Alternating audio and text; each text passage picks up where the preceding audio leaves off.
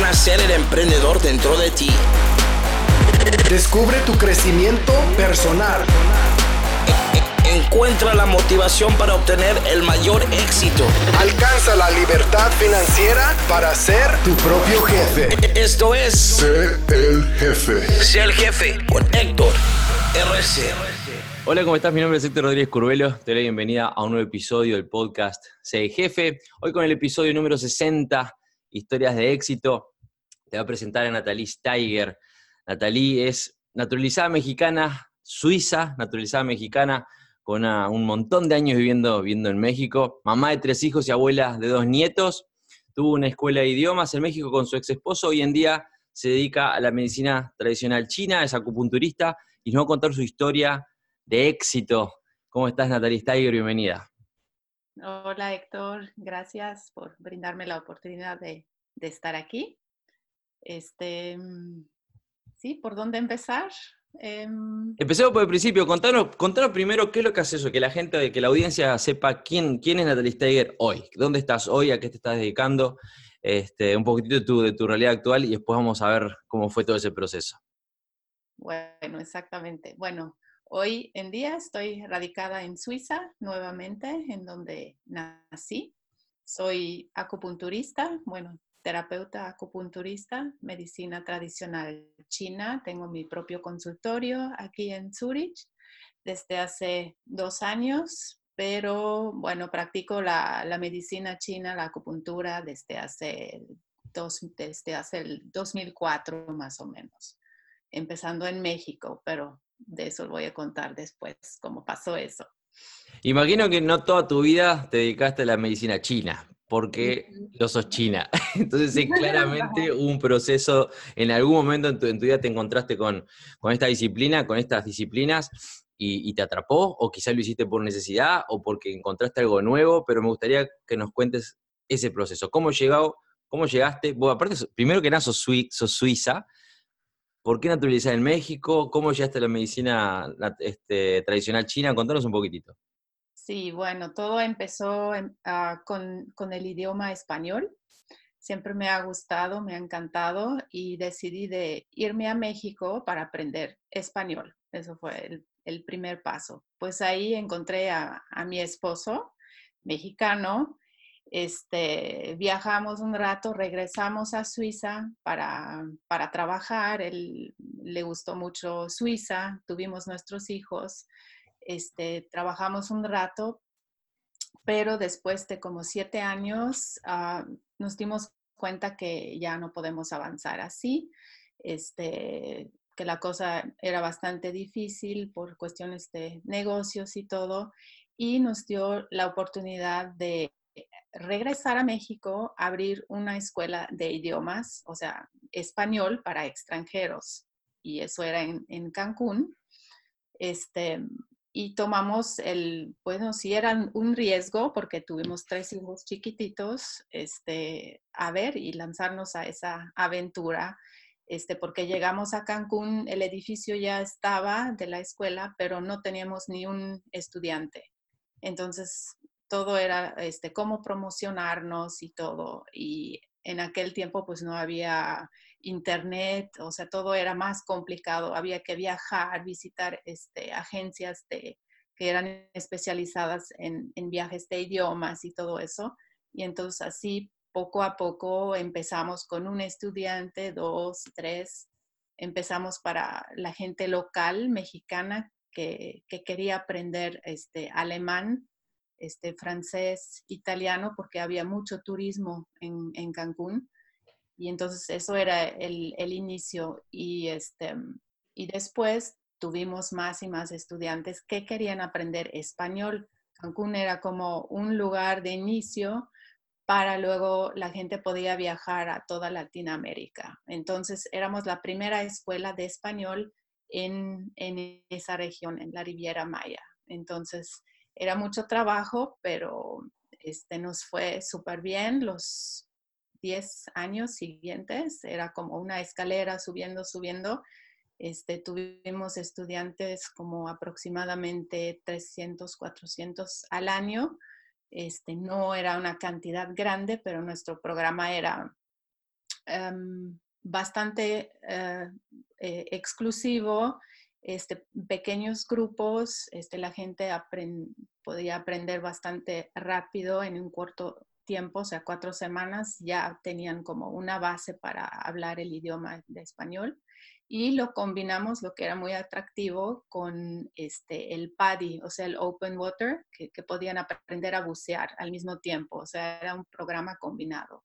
También ofrecimos este, hospedaje, este, podían este, vivir con familias mexicanas, teníamos otro edificio de, estudiantes, o sea, que, podían vivir en sus cuartos individuales o compartidos, este, hacer más su vida como ellos querían y, este, tomaban sus clases en la mañana y en la tarde estaban libres a, ir a la playa o a explorar la, la, región.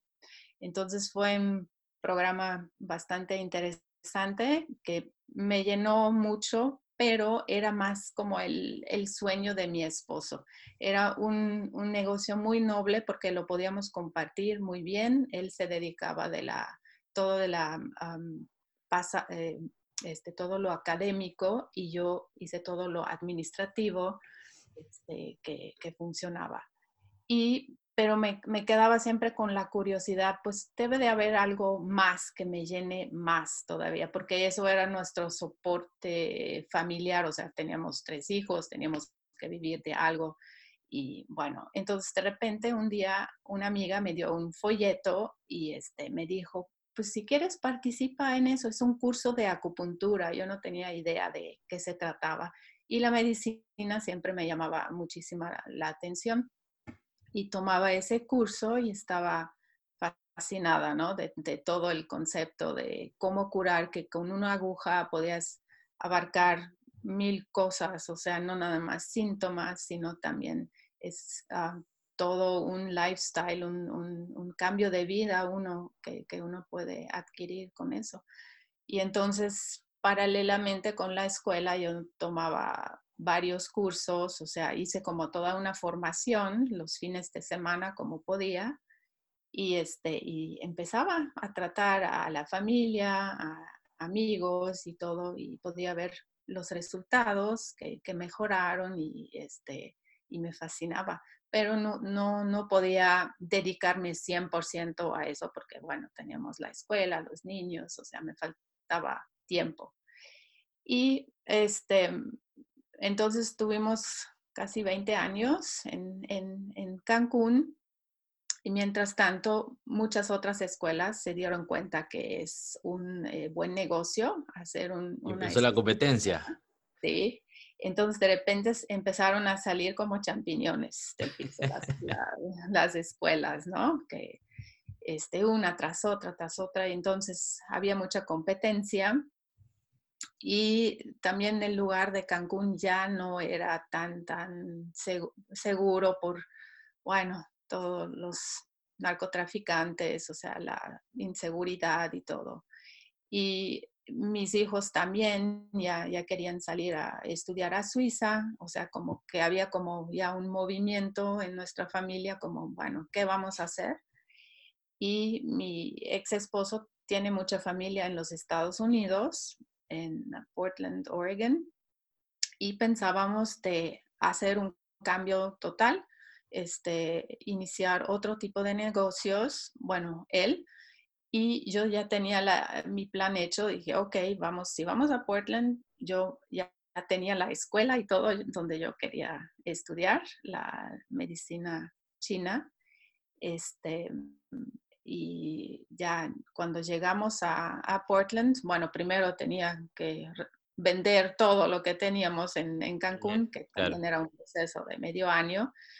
Y llegando a Portland, pues las cosas desafortunadamente ya no eran tan como, como yo me esperaba. Entonces hubo una separación de mi esposo y, yo y era como un, sí, un tiempo muy difícil porque yo no sabía ya en dónde, en dónde pertenecía. Regresar a México pues ya no era opción porque ya vendimos todo, ya dejé todo este, regresar a Suiza, realmente no tenía ganas de regresar a Suiza. y pero quedarme allá con un matrimonio roto, no tenía amigos, sí estaban la, estaba la familia de, de, mi ex esposo, pero pues no los conocía bien. Entonces estaba como medio año buscando trabajo, a ver qué hago. Este, era como si una parte muy oscura de mi vida porque me, o sea, estuvimos casados 25 años, entonces eso no, no te esperas de, claro. tanto tiempo, ¿no? Entonces, mis dos hijos mayores ya estaban en, Suiza y pensé, bueno, entonces me regreso a Suiza, a menos tengo a mis hijos y el menor también pues fue conmigo, él estaba todavía, todavía viviendo con nosotros. Entonces llegué a Suiza y este, tenía que funcionar de alguna manera, o sea, estaba como, mm, como prácticamente como intumida, no sé, o sea, estaba como todo como robot, necesito trabajo y tenía la suerte de encontrar un trabajo bastante interesante en el aeropuerto de Zurich, trabajaba siete años en, en la información, donde podía usar todos mis idiomas, este, y en la noche iba a la escuela porque eso de la acupuntura no me dejaba en paz y también era la meta era ser independiente nuevamente porque yo no nací para ser empleada porque ser independiente para mí es algo esencial. Y... Si me permitís, Natalie, quiero hacer unas puntualizaciones con, con, lo que has contado hasta ahora, que ha sido súper rico de información. Eh, primero que nada, porque la, yo siempre hablo con, con, mi audiencia, con mis, alumnos, con mis amigos o mis clientes, de, la importancia de, jugársela y tomar decisiones y actuar, porque las ideas solas no sirven para nada, hay que actuar. Y vos contaste, te fuiste a estudiar este, a, México, conociste a, tu, a tu esposo, se volvieron a Suiza, que es lo, más natural, volver acá. Si el, latinoamericano quiere, quiere, quiere irse a Europa, quiere irse a Estados Unidos es algo muy común. Pero después ustedes entendieron que había, estaban, estaban en una situación complicada ahí en Suiza y dijeron, vamos a México, pero como dijiste, llegamos sin nada. Y dentro de lo que analizaron su situación, ¿qué podemos hacer nosotros como en la situación en la que nos encontramos? ¿Qué ventajas podemos, podemos este, explotar que, tenemos, que, que, existe en nuestra relación, en nuestro mundo hoy en día? Y, y iniciaron esta escuela de idiomas que fue fantástico.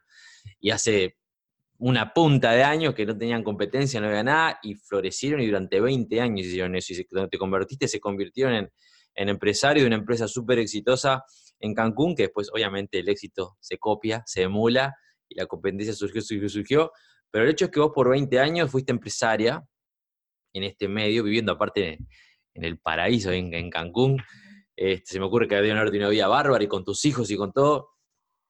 Y es interesante, hay varias cosas que me gusta, que quiero resaltar, porque otra de ellas es la importancia del cambio también, de seguir creciendo y de, cambiar, este, de evolucionar, porque mucha gente, yo he conocido personas con empresas que se han fundido por no animarse a cambiar, porque el, cambio, es como dicen por ahí, la única constante es el cambio, tenemos que estar preparados a, cambiar y a, evolucionar, digamos, a, medida que, el proceso de vida se, se va dando y las cosas alrededor van cambiando.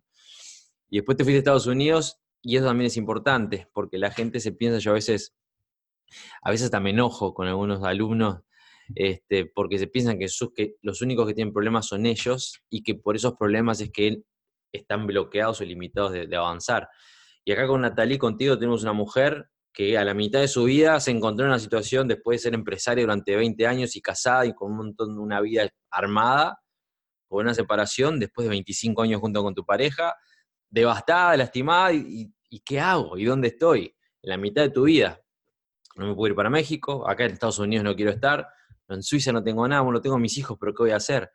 Y lo que me parece que lo, más importante de todo es el, hasta ahora, aparte de todo ese proceso, es el hecho de que pese a todo eso, no te, no te tiraste al abandono, digamos volviste después de 20 años, me gustaría que la gente entienda lo difícil que debe haber sido para vos, aparte del, divorcio, volver a ser empleada después de 20 años de ser tu propia jefa. Yo, ah, estoy seguro porque yo no me, no me veo hoy en día jamás volviendo a ser un empleado, no porque tenga nada, nada de malo, pero porque yo no lo quiero para mi vida.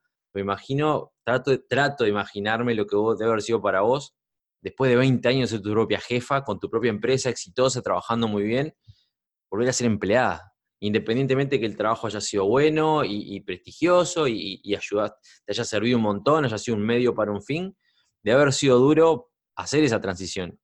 Y, es importante reconocer eso, que hay dificultades, que la gente se piensa que, el camino a, tener una vida este, exitosa, que no significa tener 700 millones de dólares en el banco, el éxito para mí, y capaz que quizás coincidimos, es caminar un proceso porque elegimos caminarlo. Este, el, éxito no es una meta, es un, es un, recorrido. Mm.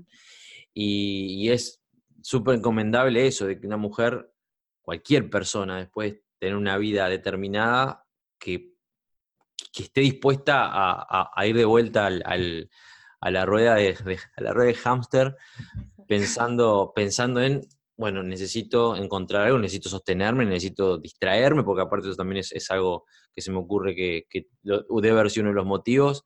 Este, tengo que hacer algo, no puedo estar en casa sola todo el día porque voy a, voy a estar deprimida todo el tiempo mirando, mirando la televisión es necesario hacer algo. Pero siempre buscando eso que vos dijiste, que es libertad, porque yo no nací para ser empleada y estoy seguro, cuando dijiste eso enseguida me, me golpeó, debe haber sido muy difícil ese proceso después de 20 años, volver a, trabajar este, para otra persona. Sí, efectivamente, se necesita mucha humildad también, este, también gratitud, que mi país otra vez me, recogió así, o sea, cual, no sé en qué otros países sea tan fácil encontrar, bueno, todavía no tenía 50 años, pero casi 50 años, encontrar tan rápidamente un trabajo pero sí, era muy duro. O sea, los primeros dos años eh, para mí era como, o sea, era funcionar nada más porque era correr y, también otra vez ese tiempo, o sea, con el correr atrás del tiempo y estar, bueno, un puntualidad en los negocios sí es importante. Pero como tú decías, ¿no? En esta rueda de hámster estaba todos los días, bueno, doy gracias que tengo el trabajo, pero siempre tenía con, la meta, este, quiero ser independiente. O sea, y por eso trabajé de veras muy, muy duro, cuatro o cinco años casi, este, hacerme otra vez esa eh, formación de, acupuntura, porque todo lo que hice en, en, México me acreditaron unas horas nada más, pero no todo. O sea, aquí los suizos son muy estrictos con cuestiones de diplomas y títulos y todo eso. Entonces volví a empezar desde cero con toda la formación y lo hice paralelamente con, el, trabajo, con muy pocos días de, tiempo libre, este, sí, era dándole a full, pero eso me, motivó, o sea, con un día voy a ser este, independiente nuevamente ese motor estaba todo el tiempo este, bien prendido y eso me, mantenía como, go for it, go for it, you can do it. Y sí, o sea, uno ya no tiene 20 años y para estudiar, o sea, lo bueno es que siempre he estudiado algo, entonces no era tan, tan duro, pero sí, con la edad se vuelve un poquito más... No, y que hay muchas cosas que, es que vienen, porque uno, uno que ya está, como en tu caso, estamos aceitados después de un montón de años de, esfuerzo y de, saber que se pueden lograr cosas. Pero la gente normalmente piensa, yo lo he escuchado, personas, hombres o mujeres con treinta y pico años, que se piensan que ya está, que ya tienen su vida definida y yo los miro y me dan ganas de pegarle una bofetada. Mijo, si supiera que te quedan 60 o 70 años para adelante, o sea, si, si nos pusiéramos conscientes en realidad de, del tiempo que nos queda por vivir. Primero que nada, la vida se va a terminar, pero que tenemos tiempo por vivir, son dos, las dos razones fundamentales para hacer lo que sea necesario para vivir el resto de nuestra vida de la forma bajo nuestras reglas. Y es lo que vos hiciste. Y quiero resaltarlo de vuelta porque es fantástico, porque hay mucha gente que, yo tengo el, podcast y mi, mi, audiencia va desde gente de 18, 19 años hasta personas de 75, 80 años que están viendo qué hacer en los últimos años, eh, en lo que piensan los últimos años de su vida, que no saben que les quedan como 20 todavía. Este, y es extremadamente encomendable eso. Una mujer de 50 años después de estar 20 años siendo empresaria y con un matrimonio y una, vida hecha, que tenga que volver a la rueda de hámster, como acabamos de, coincidir, eh, peleando, porque es un sacrificio enorme, buscando, cambiando completamente de rumbo y, con, la, con la, mentalidad de voy a lograrlo de nuevo, tengo que ser independiente otra vez y con esfuerzo, porque a veces la gente se confunde, se piensa que el que le va bien, le va bien porque lo tocaron con una varita, o porque lo heredó, o porque vende droga, porque eso la viste como es la gente, se piensa, a este le va bien porque vende droga, o le va bien porque lo heredó del papá y la mamá, o le va bien porque nació millonaria, y no es así. Las cosas se construyen con muchísimo esfuerzo. Si estás dispuesta a sacrificarte y a, tomar, a, llevar el, proceso, los años que, sean, pasa como, como en tu caso, que, te puedes levantar de vuelta después de un montón de años. Pero contanos, contanos por favor, disculpame que te interrumpí porque me, necesitaba decir, hacer esa, esa, nota. Este, bueno, em, sí, pues sí, fue todo un, proceso. Este, también era como reinventarse. O sea, como en Cancún, bueno, en México tenía una vida de matrimonio con hijos, y todo, este, con todo el imperio de la, de la escuela y todo. Y llegando a Suiza, tras el divorcio y todo, sí, era como, ¿quién soy? Ahora pues ya no soy, eh, sí soy mamá todavía, pero los hijos ya están grandes. Este, realmente era como definirme de, de quién soy, qué, qué es, cuál es mi, mi, sueño, mi último, o sea, sí, mi sueño que quiero vivir. Y era todo un descubrimiento de, mí misma también, que, es lo que quiero transmitir también a, la gente, a, las, a, mis pacientes, a las personas, con también toda la experiencia que tuve en, México, o sea, también toda esa cultura que, que este, podía vivir y aprender allá o sea, como sí, también es una apertura de mente enorme que aquí en Suiza me ayudó, ayudó enormemente. no ver todo tan cerrado o de, de, un solo sentido nada más, sino de siempre desde una perspectiva mucho más amplia. Y yo creo que hoy en día a mis pacientes puedo transmitir todo eso. Es como sí, me, considero como un, puente también, sí, dar toda esa riqueza que, tengo, este, transmitírselos para que ellos también puedan tener una, vida más enriquecedora, más, más profunda, más, más llena, porque siempre se puede, o sea, uno se cae y nada más se tiene que sacudir y vamos adelante y no quedarse ahí en el piso y pensar, ay, pobrecita de mí, o sea, eso no se vale. O sea, levántate y camínale y siempre se puede, siempre. Eso y depende de uno, depende de vos, que eso es importante, no es depende del resto y depende de uno. Y si vos te forzás, salís adelante. Claro, porque finalmente somos nuestros propios creadores del, camino. O sea, no hay nadie que, que, lo puede ser para, para ti sí te pueden ayudar, dar, dar este, inputs, información, herramientas, pero quien tiene que hacer el camino finalmente eres tú. Entonces, este, y sí, mantener el enfoque, el, sueño que tienes, que quieres lograrlo, y, con eso te levantas todos los días este, hasta que, llega el día que mm, sí, o sea, el la meta es el, es el camino, es el proceso, ¿no? Y es lo bonito. O sea, nunca uno termina de aprender tampoco, porque sigo aprendiendo, sigo, este, y es lo, lo rico de toda la vida, ¿no? Que puedes aprender todos los días algo de alguien, de alguna situación. Es que eso se trata, es, es de seguir aprendiendo para no estancarse, constantemente aprendiendo. Cada, cada, persona que conocemos nos enseña algo. Eso es algo que es, interesante. Así que estuviste cuatro o cinco años, no solamente trabajando de vuelta, volviendo al mercado laboral, pero aparte estudiando, porque tuviste que no, no, revalidar, sino estudiar de vuelta todo lo que habías aprendido por el tema de los títulos, lo que refiere a acupuntura o medicina tradicional china ahí en Suiza. Contanos, ¿y cómo fue la transición? ¿En qué momento, qué pasó? ¿Cómo fue que transicionaste de vuelta, cambiaste de ser empleada a ser tu propia dueña otra vez? Sí, sí, bueno, también eh, fue como un, proceso, porque bueno, eh, de alguna manera tenía que financiarme la, la escuela y todo. Claro.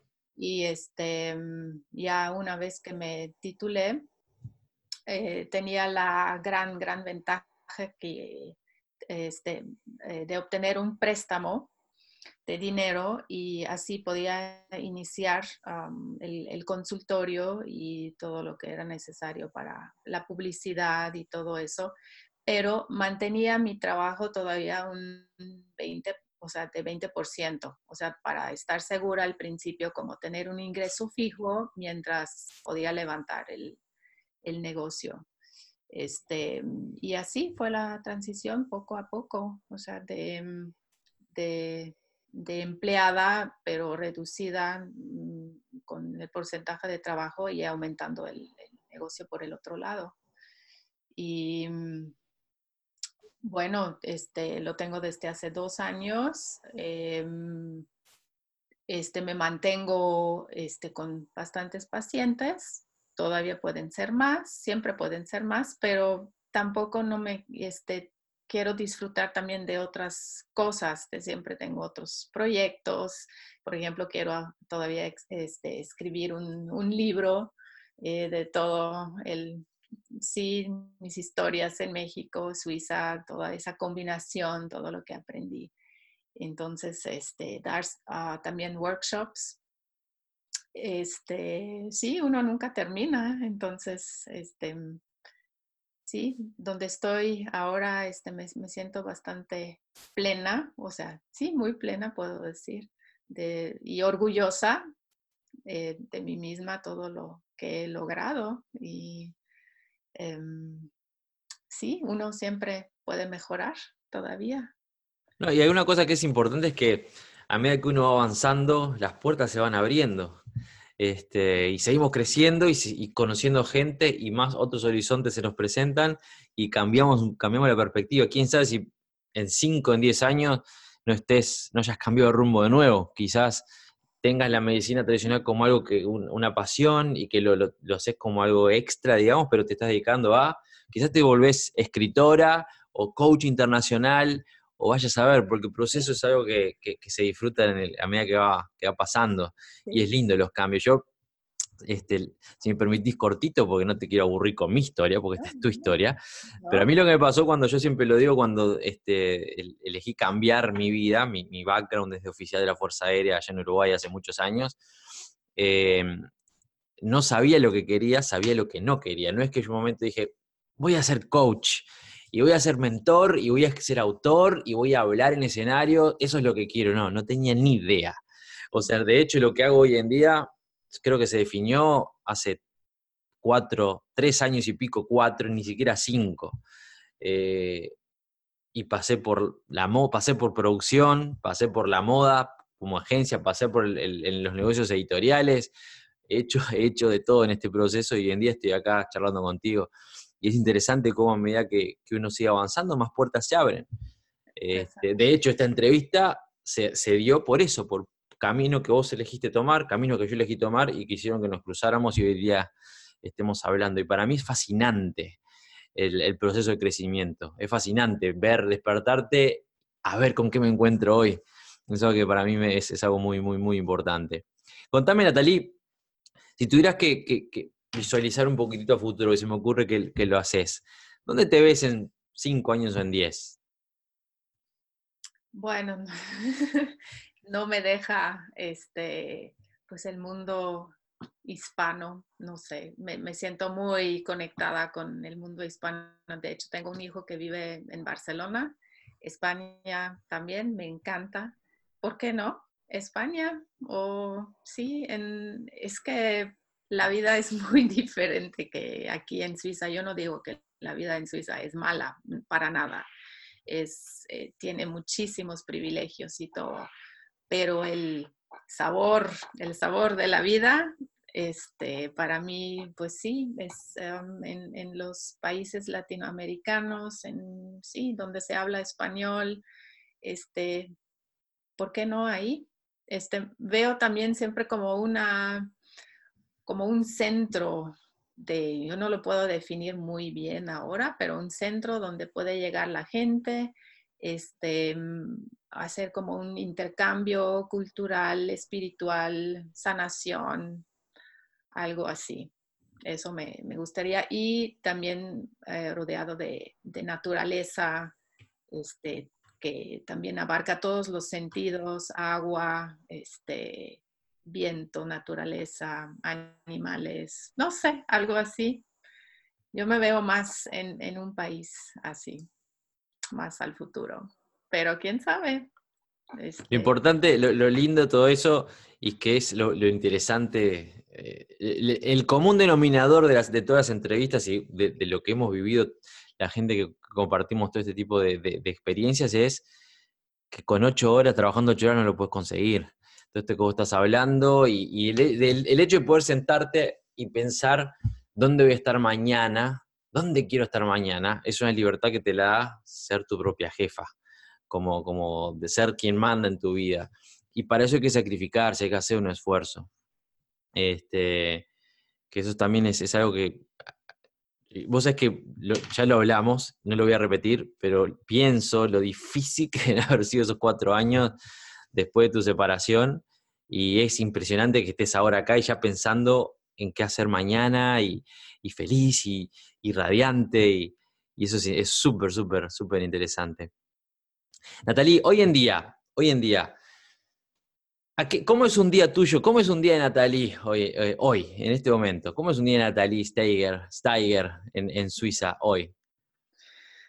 Sí, bueno, eh, yo no tengo una rutina que cada día es igual. O sea, mis rutinas son diferentes, pero eh, mayormente, bueno, me levanto y hago una pequeña meditación. Doy gracias que estoy viva, que estoy sana. Doy gracias a mis padres, a mis hijos. Este, y hago como una mm, visualización, cómo me gustaría tener el día de hoy. O sea, como como quiero que, fluya, para que yo soy la creadora del día y que no el, mi medio ambiente me dicta qué tengo que hacer o cómo lo tengo que hacer. Es como algo muy breve y, este, mm, y también que regreso sana y salva en la noche a mi casa. Y también visualizo a mis pacientes del día de hoy, este, que tengan una, que, que puedo hacer yo una buena curación, este, teniendo en mente que soy un canal únicamente. Este, em, eso como también abarcarlo con una humildad. Eh, luego me voy al, al, consultorio, este, me instalo con bastante tiempo ante anticipación porque necesito calma, calma interior. Este, tengo mis pacientes, dependiendo los horarios. Luego tengo un, este, como algo allá, dependiendo cuando tengo el siguiente paciente. Y este, mm, luego en la tarde sigo con otros pacientes. Y me gusta también mucho irme a caminar en el bosque. Cuando termino de trabajar, tengo el bosque al lado este, me gusta respirar eh, en el aire, o sea, con alrededor, o sea, rodeada de, árboles, no sé, los árboles siempre han sido muy importantes para mí. Y así como termino el día en la naturaleza, si posible. Y también hago yoga, este, o en casa o en alguna clase.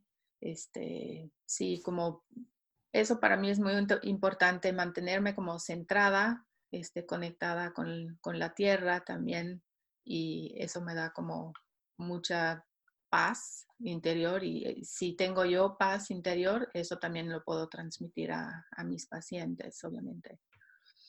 Eso es algo que se nota, este, es una, mujer con, paz interior, se nota, y eso es algo también que se, adquiere con, los años y después de, de mucho aprendizaje, no, no, es, no es así nomás. Ah, sí, eso se dedica uno, sí, muchos años a eso, o sea, y no me, o sea, obviamente también me puedo alterar, me puedo e, enojar, o sea, es lógico, ¿no? Pero mucho menos que antes de cuando yo tenía 20 años o bueno, uno es como un caballo joven, ¿no? Que luego arranca y grita y no sé qué, pero este... Es cierto, sí, yo a veces me, acuerdo de, cómo uno cambia. los años no vienen solos, dicen, pero en, si, se, si se puede, vienen mejor. Vienen, pero vienen mejor. Porque uno cuando es más joven es, es, bien, bien, bien, ignorante en muchos aspectos y, y se maneja de forma este, demasiado equivocada después que uno aprende que se pueden hacer las cosas de mejor forma. Eh, Natalie, si vos tuvieras que dejarle un mensaje a, la gente que te está escuchando hoy en día, que estamos hablando de gente, como, como hemos, hemos, mencionado anteriormente, gente que la está peleando, que quiere crecer, hay gente que ya la está, la está haciendo bien o que está en un proceso de crecimiento, pero hay muchos que no, que están todavía en ese proceso de quiero pero no sé si puedo, o quiero pero no, no sé cómo, o no es para mí, o a vos porque, ah, vos porque naciste en Suiza, o Héctor, a vos porque te va bien ahora, pero es difícil para mí porque yo no puedo. Hay mucha gente, la mayoría de la gente, este, yo de hecho lo digo siempre, que el problema que tiene la gente hoy en día, hoy en día la mayoría de la gente, el noventa y pico por ciento de la población, no es que no sepan que hay otras oportunidades, es que no son conscientes que también son para ellos que ellos también pueden acceder a esas oportunidades. Entonces, ¿qué mensaje le darías a esa gente que está escuchando, que está escuchando en este momento? Sí, lo eh, muy importante es tener el sueño de lo que uno quiere. O sea, tal vez no el sueño así perfectamente viendo qué es, pero una idea menos. Y perseguir este sueño, o sea, sin dejarlo Em, y el otro ingrediente es la gratitud. O sea, si tú ya sabes qué, qué quieres hacer o el rumbo que, que, quieres tomar, o sea, visualizarlo como si ya lo tuvieras y dar gracias que, que, ya tienes este sueño realizado. O sea, la gratitud, yo creo que en todo eso es una clave este, principal. Si tú das gracias que ya realizaste este sueño, o sea, lo vas a realizar, o sea, este, el universo pone todo en camino y te va a hacer, o sea, tú, tú vas a encontrarte con gente que te abre una puerta, luego otra, es, es como un, un, caminito, o sea, es, sí, el universo tiene el catálogo para ti, tú eliges y con la gratitud lo vas a lograr, o sea, suena muy fácil, sí hay trabajo tras eso, pero se, se, se puede lograr, todo se puede lograr uno nada más tiene que querer hacerlo y no quedarse en la victimización, que no puedo, siempre se puede. Eso es importante. Lo, último que dijiste, todo, pero lo último, no quedarse en la, en la victimización. No ser víctima, elegir no ser víctima. El fracaso, como dice uno de mis mentores, el fracaso no existe. La única forma de fracasar es abandonar. Si vos no abandonás y seguís avanzando, eventualmente se llega y hay que ser agradecido por el proceso y por tener la capacidad de, hacerlo y siempre con una meta en, la mira. Natalie, ha sido un placer para mí tenerte. La verdad que este, me diste mucha paz. Una mujer que habla, no sé, si me acuerdo que la audiencia lo nota, habla con muchísima tranquilidad. Y eso siempre, siempre es lindo, es una vibra interesante. Eh, de mi parte, estoy muy, muy contento de haberte conocido. Muchísimas gracias por, contar tu historia. Hay muchas cosas para, resaltar de tu historia, Natalie, que yo estoy seguro que, mi audiencia, que mis alumnos lo, van a tomar. Desde que se puede construir un, imperio en un país lejano de la nada, que se puede volver a reconstruir o que podemos reinventarnos y que ningún obstáculo este, es, muy grande para no, no seguir persiguiendo lo que queremos perseguir. Hay muchas cosas en tu historia que, que son, que son importantes de resaltar y creo que ha sido muy, muy rico para, para todos los que lo están escuchando. Así que mi parte, Natalie, muchísimas gracias por, por dedicarme tu tiempo. Sí, muchísimas gracias a ti también por tener esa oportunidad de estar ahí en tu programa. Muchas gracias, Héctor. Jóvenes, vamos a despedirnos una vez más con este, este episodio. Espero que les haya gustado. Vamos a, ver, acá está, sí, la tenemos a, a Natalie también. Em, ha sido un placer para mí estar con ustedes. Nuevamente les recuerdo a todos que el podcast pueden bajarlo de la aplicación este, dedicada en Android, muy pronto en iOS. Pueden escucharlo en SoundCloud, pueden escucharlo en, iTunes, en Spotify o en cualquier plataforma este, de, las, conocidas ahí por el mundo. Estamos en todos lados. Recuerden seguir aprendiendo, recuerden seguir creciendo y buscando lo que quieren alcanzar, no se queden en el, no se conformen con la realidad que tienen hoy en día, porque si no, no les va a cambiar nada. Algo que dijo Natalie que es súper importante, nadie va a hacer las cosas por vos. Ok, te pueden enseñar, puedes escuchar este podcast y motivarte, decir qué lindo, qué buena la historia de Natalie, o qué bueno lo que dice Héctor, me encanta. Pero si al final del día te volvés a mirar la tele y a quejarte de cómo está todo alrededor, no va a pasar nada en tu vida hay que tomar las riendas, hay que tomar acción. Muchísimas gracias a todos, Natalie, nuevamente muchísimas gracias. Jóvenes, ha sido un placer y bueno, como digo siempre, nos vemos en la cima. El podcast Sé el jefe de Héctor Rodríguez Curvelo es dirigido y conducido por Héctor Rodríguez Curvelo y editado por Producciones Sé el jefe, con base en Suecia. Todos los derechos reservados. Nunca olvides que tú puedes ser quien dirige tu vida. Te esperamos en el siguiente episodio y recuerda, nos vemos en la cima.